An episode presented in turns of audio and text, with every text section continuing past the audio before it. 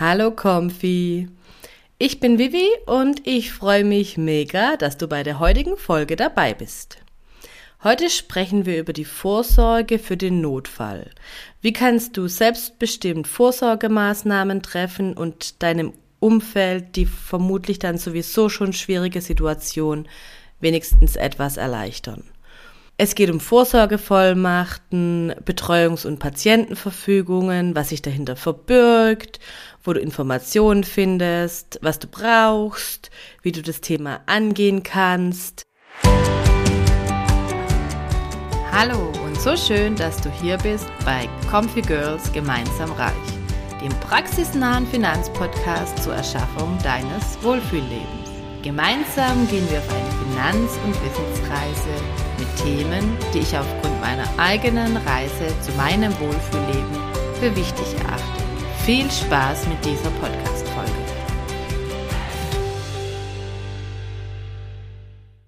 Nochmal ein ganz herzliches Hallo und ich finde es toll, dass du in diese Folge reinhörst.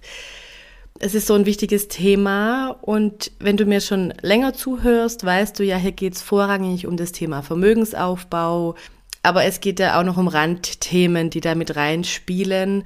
Und da ist für mich eben auch das Thema Vollmachten, das alles geregelt zu haben, total wichtig. Und Anfang des Jahres hatte ich ja so einen Aha-Moment, so eine Notsituation, die aber gar nicht so schlimm war, aber wo ich dachte, ich muss in Narkose gelegt werden und was passiert, wenn ich nicht aufwach. Ähm, und ich hatte da gar nichts geregelt. Und das Schlimme ist, ich habe die Sachen immer noch nicht gemacht und mich immer noch nicht beschäftigt, was braucht man eigentlich, wie kann man vorsorgen, welche Dokumente sollte man unterschreiben lassen, von dem der nachher diese Verantwortung dann nachher übernimmt. Und deswegen machen wir heute diese Folge gemeinsam. Ich spreche mit dir drüber, was ich jetzt an Infos gesammelt habe für mich, vorab, ich finde, es ist gar nicht so kompliziert. Es gibt da schon relativ gute Vorlagen.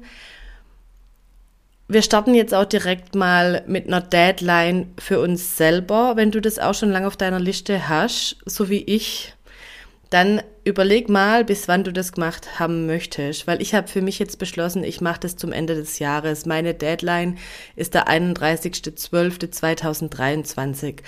Und wenn ich das vorher noch nicht gemacht habe, dann setze ich mich an Silvesterabends hin und mein Mann und ich, wir machen das, damit wir ins neue Jahr starten, eben in dem Wissen, dass wir da jetzt eine gute Basis haben. Und es ist dann noch nicht abgeschlossen, aber der erste Schritt ist dann schon mal gemacht.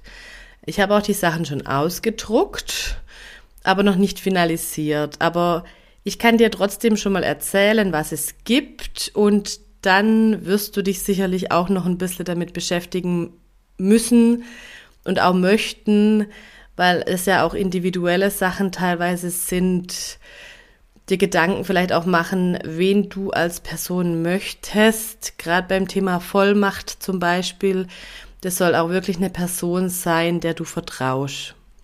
Und damit steigen wir jetzt auch ein.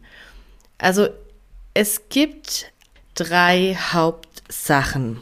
Das ist einmal die Vorsorgevollmacht. Das ist so eigentlich das größte Dokument, finde ich. Da wird eigentlich fast alles geregelt. Dann könntest du auch eine Patientenverfügung machen. Das ist dann wirklich für den Fall, dass du nicht mehr in der Lage bist, selbst für dich medizinische Entscheidungen zu treffen. Es gibt noch die Betreuungsverfügung. Das ist so eine reduzierte Vorsorgevollmacht, würde ich sagen, aber wir gehen da noch auf alles drauf ein. Dann habe ich noch zwei Punkte für mich, die ich jetzt aber noch nicht bisher so mir genau angeschaut habe, die aber für mich auch mit reinspielen, aber darum wird es heute nicht gehen. Das ist einmal das Thema Sorgerechtsvollmacht. Also ich möchte auch regeln, was mit unseren Kindern passiert, wenn mein Mann und mir irgendwie was zustoßen sollte, uns beiden. Und dann auch das Thema Testament mich mit beschäftigen Wann sollte man das machen? Wann macht Sinn? Was ich schon weiß, ist, man soll es alles komplett handschriftlich machen und unterschreiben. Aber wann braucht man es wirklich und wie setzt man es auf? Das weiß ich zum Beispiel auch noch nicht. Aber darum geht es jetzt heute nicht. Es geht, wie gesagt, um die drei Bereiche Vorsorgevollmacht, Betreuungsverfügung und Patientenverfügung. Und wir starten direkt mal mit dem Thema Vorsorgevollmacht. Mit dieser Vollmacht kann ich einer anderen Person das Recht einräumen, in meinem Namen stellvertretend zu handeln. Und deswegen ist es da auch sehr wichtig, jemanden zu wählen, dem du uneingeschränkt vertraust. Das kann der Ehemann sein, wird in vielen so Fällen so sein, aber muss nicht zwingend der Ehemann sein. Und wenn du nicht verheiratet bist, muss es auch nicht zwingend die Eltern sein. Es kann auch eine gute Freundin sein. Deswegen, ich glaube, das ist schon so was, wo man sich schon sehr mit beschäftigen muss. Aber auch wieder so ein Thema, wo man nicht zu lange vor sich her schieben darf. Irgendwann muss man da auch einen Punkt dran setzen erstmal. Man kann es ja auch immer wieder ändern. Aber man muss sich dann damit schon auch, glaub, gut fühlen. Weil bei dieser Vorsorgevollmacht ist es dann eben so, dass diese Person über alle Angelegenheiten, die dich betreffen, oder auch eben nur über einzelne Bereiche verfügen kann, je nachdem, für was du die Vollmacht erteilst. Dementsprechend können auch nur Teilvollmachten verteilt werden und du kannst dann an verschiedene Personen jeweils einzelne Bereiche verteilen. In der Regel beinhaltet eine Vorsorgevollmacht beispielsweise die Vermögensvorsorge. Dazu gehören die Verwaltung deines Vermögens und deine Bank, deiner Bankgeschäfte. Und andererseits gibt es aber auch noch die Personenvorsorge. Das umfasst zum Beispiel deine medizinische Behandlung oder die Bestimmung deines Aufenthaltsorts. Dementsprechend könnte das zum Beispiel auf zwei Personen verteilt werden. Zu beachten ist, dass Banken in der Regel zusätzlich zu dieser Vorsorgevollmacht auch noch eine Kontovollmacht für diese bevollmächtigte äh, bevollmächtigte Person erwarten. Das heißt, es ist nochmal ein Dokument, was einfach ausgefüllt wird und unterschrieben wird. Und da sage ich nachher aber auch, wo die Vorlage ist. Das ist gar kein so großes Ding. Man sollte es nur beachten, um da eben nachher schon Problemen vorzubeugen. Und diese Vorsorgevollmacht sollte eben schriftlich verfasst sein, obwohl keine richtige Vorgabe gibt zur Form. Aber es macht definitiv Sinn, das einfach schriftlich festzuhalten. Wie gesagt, da gibt es auch Vordrucke, an denen man sich orientieren kann. Und es macht es dann auch einfach leichter, dafür sich den passenden Weg zu finden. Und bei manchen Angelegenheiten wie etwa Grundstücksgeschäften ist sogar eine notarielle Beurkundung der Vollmacht zwingend notwendig. Aber das kann man sich im Detail auch nochmal anschauen. Und es macht auch Sinn, sich das Dokument immer mal wieder auf Aktualität zu prüfen. Also es ist grundsätzlich so, du füllst es aus mit der Person, die du bevollmächtigen möchtest und ihr unterschreibt beide und diese Vollmacht im Original verbleibt dann bei der Person, die du bevollmächtigen möchtest, damit diese im Notfall handlungsfähig ist. Aber auch mit der Person kann über die Jahre auch passieren, dass die Person nicht mehr handlungsfähig ist, zum Beispiel. Dementsprechend kann man das ruhig alle paar Jahre mal auf Aktualität einfach prüfen. Es ist nicht so, dass, wenn man es einmal gemacht hat, dass man dann das abhaken kann. man sollte schon immer mal wieder auch, vielleicht auch gesetzliche Änderungen oder sowas ähm, in Betracht ziehen und das dann einfach nochmal anschauen.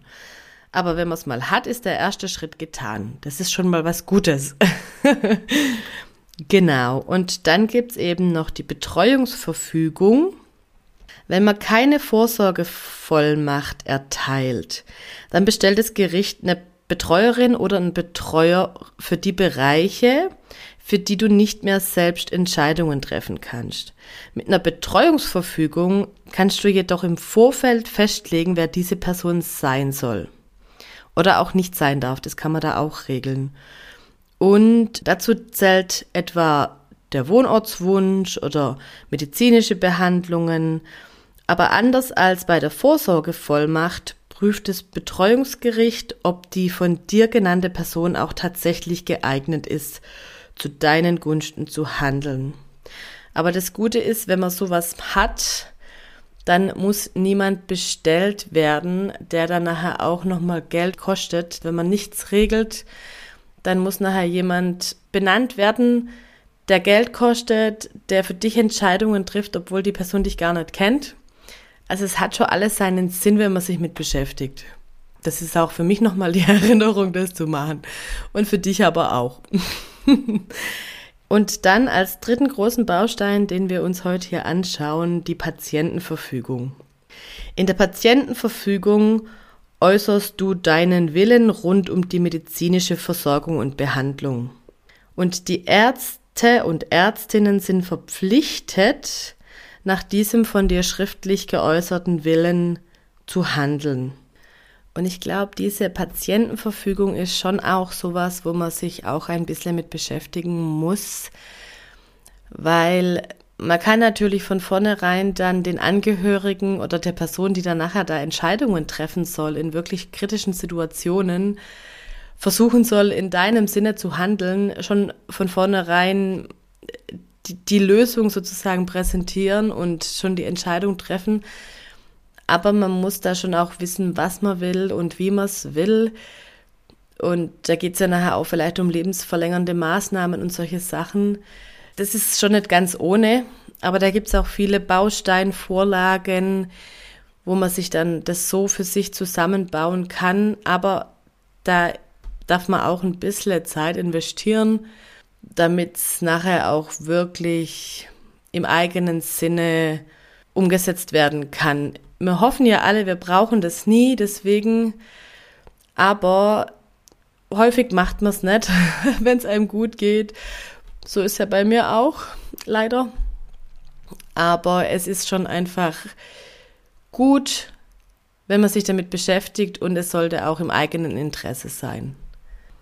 Man kann sich hier beispielsweise auch von einem Arzt oder einer Ärztin beraten lassen oder es gibt auch wirklich eine gute Broschüre vom Bundesjustizministerium. Das verlinke ich auch mal in den Show Notes.